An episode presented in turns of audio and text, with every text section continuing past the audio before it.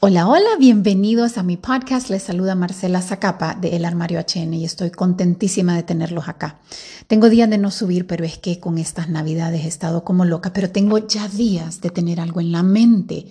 Entonces no tengo nada organizado, así que ténganme paciencia, pero quiero compartirles un poco con lo, con lo que he estado meditando en estos últimos días y es los planes de mi vida.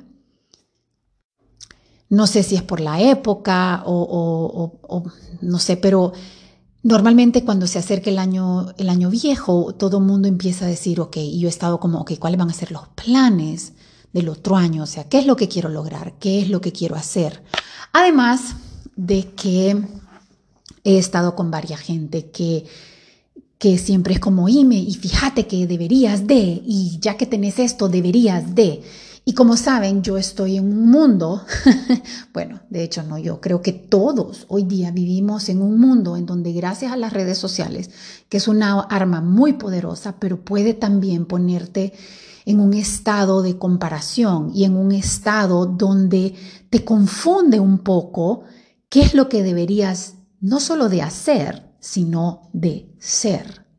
¿Me escuchó lo que le estoy diciendo? O sea, estamos en un mundo en donde todos van a tener una opinión o te van a enseñar o te van a vender una idea de lo que vos no solo ya deberías de tener, sino que deberías de hacer para llegar a ser.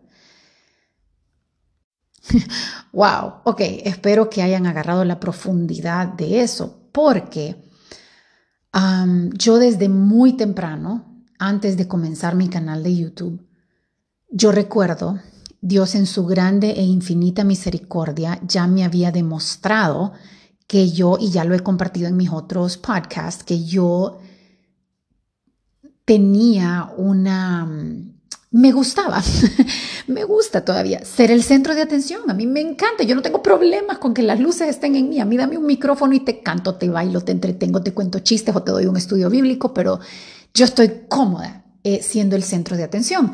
Y entonces, mucho antes, imagínate, cuando viene la oportunidad de que yo quiero tener un canal, porque yo quiero promover un mensaje eh, de, cómo decorar y de cómo vivir bonito y lo que yo hacía en mi everyday, en mi trabajo, yo dije, Dios mío, esto va a ser algo terrible. Entonces, ah, porque yo sabía que, ok, ¿cómo te vendes sabiendo que, uff, pero no quiero, voy a estar en el centro de la, de la luz, pero no quiero, no quiero que la fama o el, la atención sea lo que me motive y lo que me siga, porque entonces siempre voy a querer más, ¿ves? Entonces, yo dije, le dije a Dios, vamos a hacer un pacto, vos vas a ser mi manager y yo no voy a empujar nada.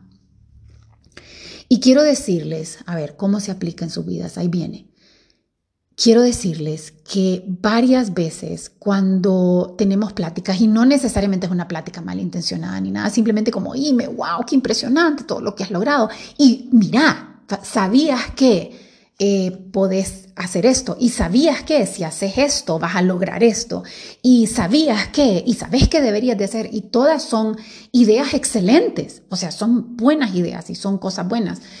Quiero que sepan que yo en mi, en, mi corazón se pone a respirar más rápido, me pongo toda ansiosa y quiero salir corriendo a decir, Dios mío, tengo que hacer más.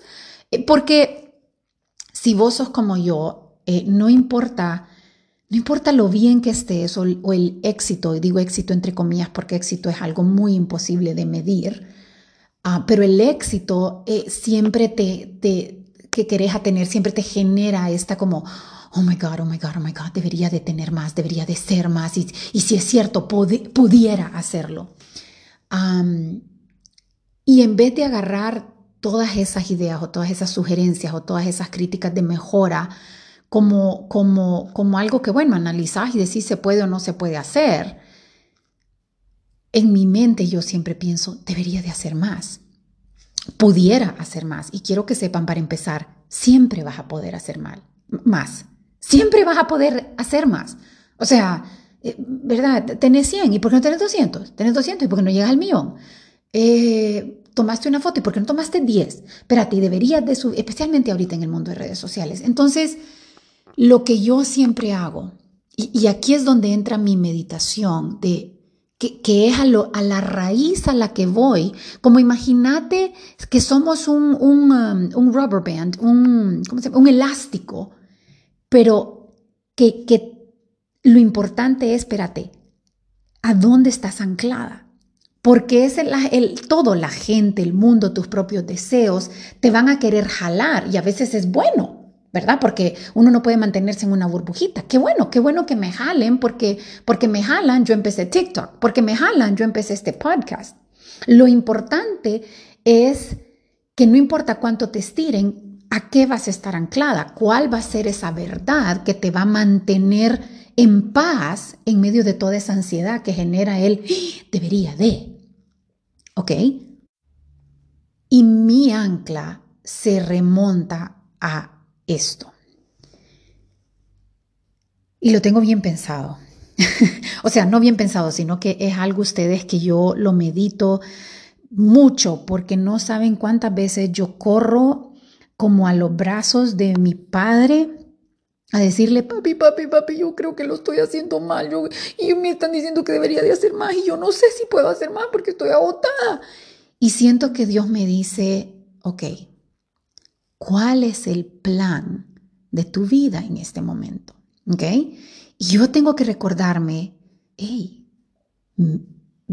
el, el, plan de la gente puede ser, hey, para que tengas más seguidores, para que seas más famosa, para que llegues a más gente. Y Dios me dice, ese no es el plan que yo tengo para vos.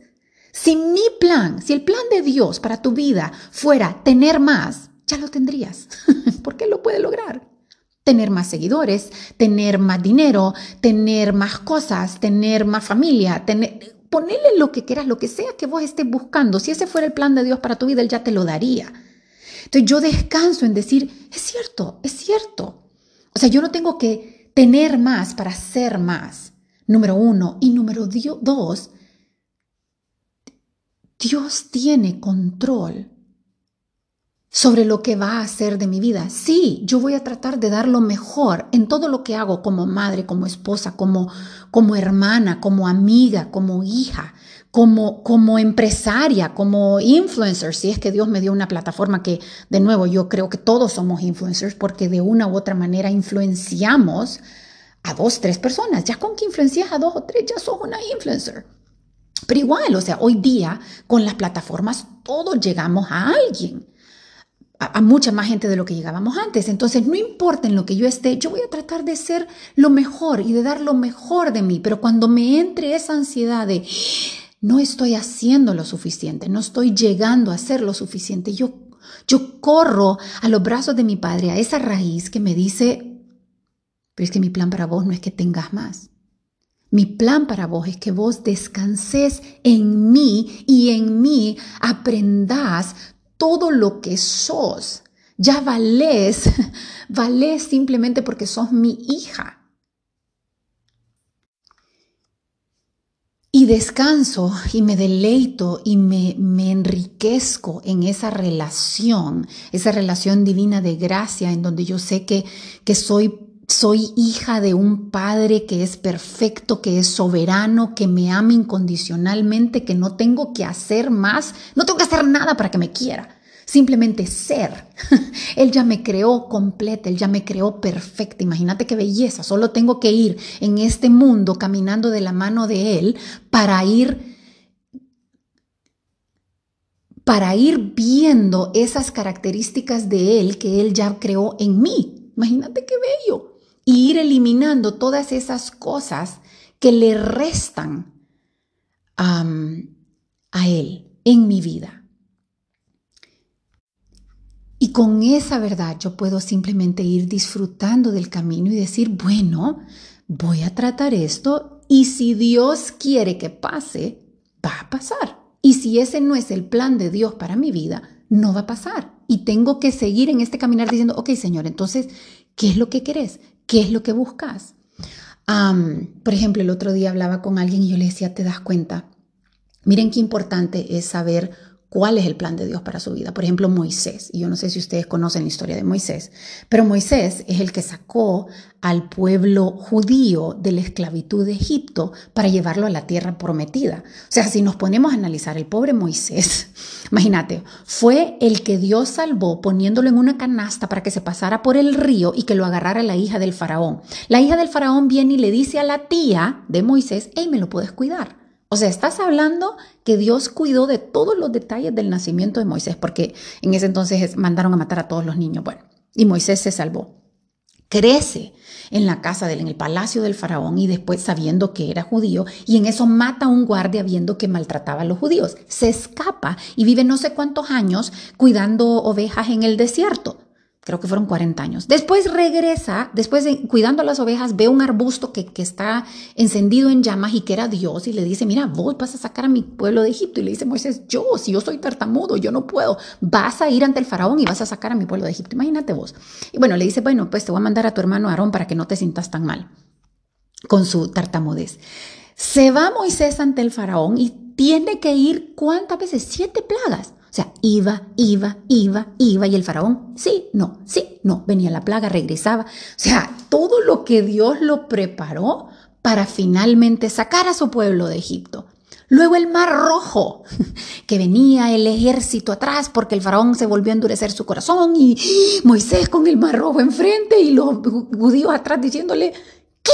¿A qué nos trajiste? Y abre el mar rojo y pasan y llegan y no, porque no quisieron entrar y entonces estuvieron 40 años en el desierto dando vueltas y que se les aparecía la, luz de noche y el fuego de día y era aquella cosa, o sea, el, maná, el, los codornices, las diez mandamientos, o sea, tanto que pasó en el desierto.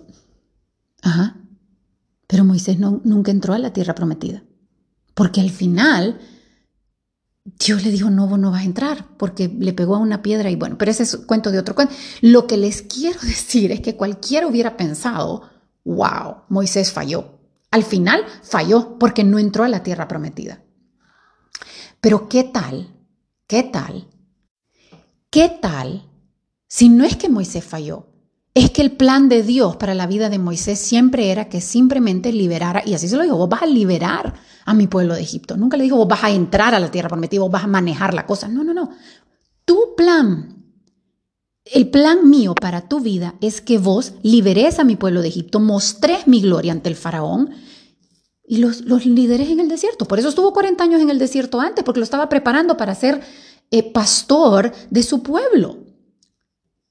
Entonces, si el mundo te está diciendo, ay, pero es que Qué barbaridad, qué fallonazo, cómo no aprovechaste la oportunidad. ¿Te imaginas cuánta gente le había dicho, pero Moisés, ¿cómo que vos no vas a entrar a la tierra prometida? Si vos, vos fuiste quien nos liberó de los Egiptos, vos fuiste quien nos llevó por el desierto, vos fuiste quien...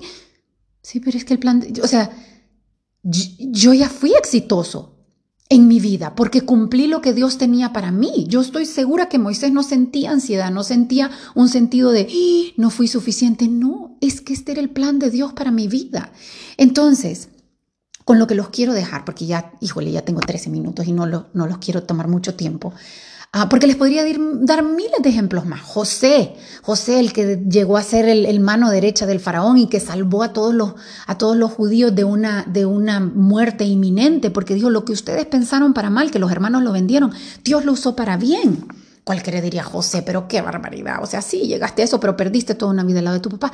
No, no, no, es que hay que tener una conciencia clara de qué es lo que Dios quiere para mi vida. Y le tengo una cosita más. Si usted todos los días se levanta con consciente e intencionalmente diciéndole, Señor, mi vida está en tus manos, mis talentos, las oportunidades, todo lo que yo tengo es porque vos me los has dado y me los has dado con un propósito que tenés desde antes de la creación. Si usted hace eso y se agarra, se aferra de su mano en cada paso que da, no tenga ansiedad diciendo, fallé.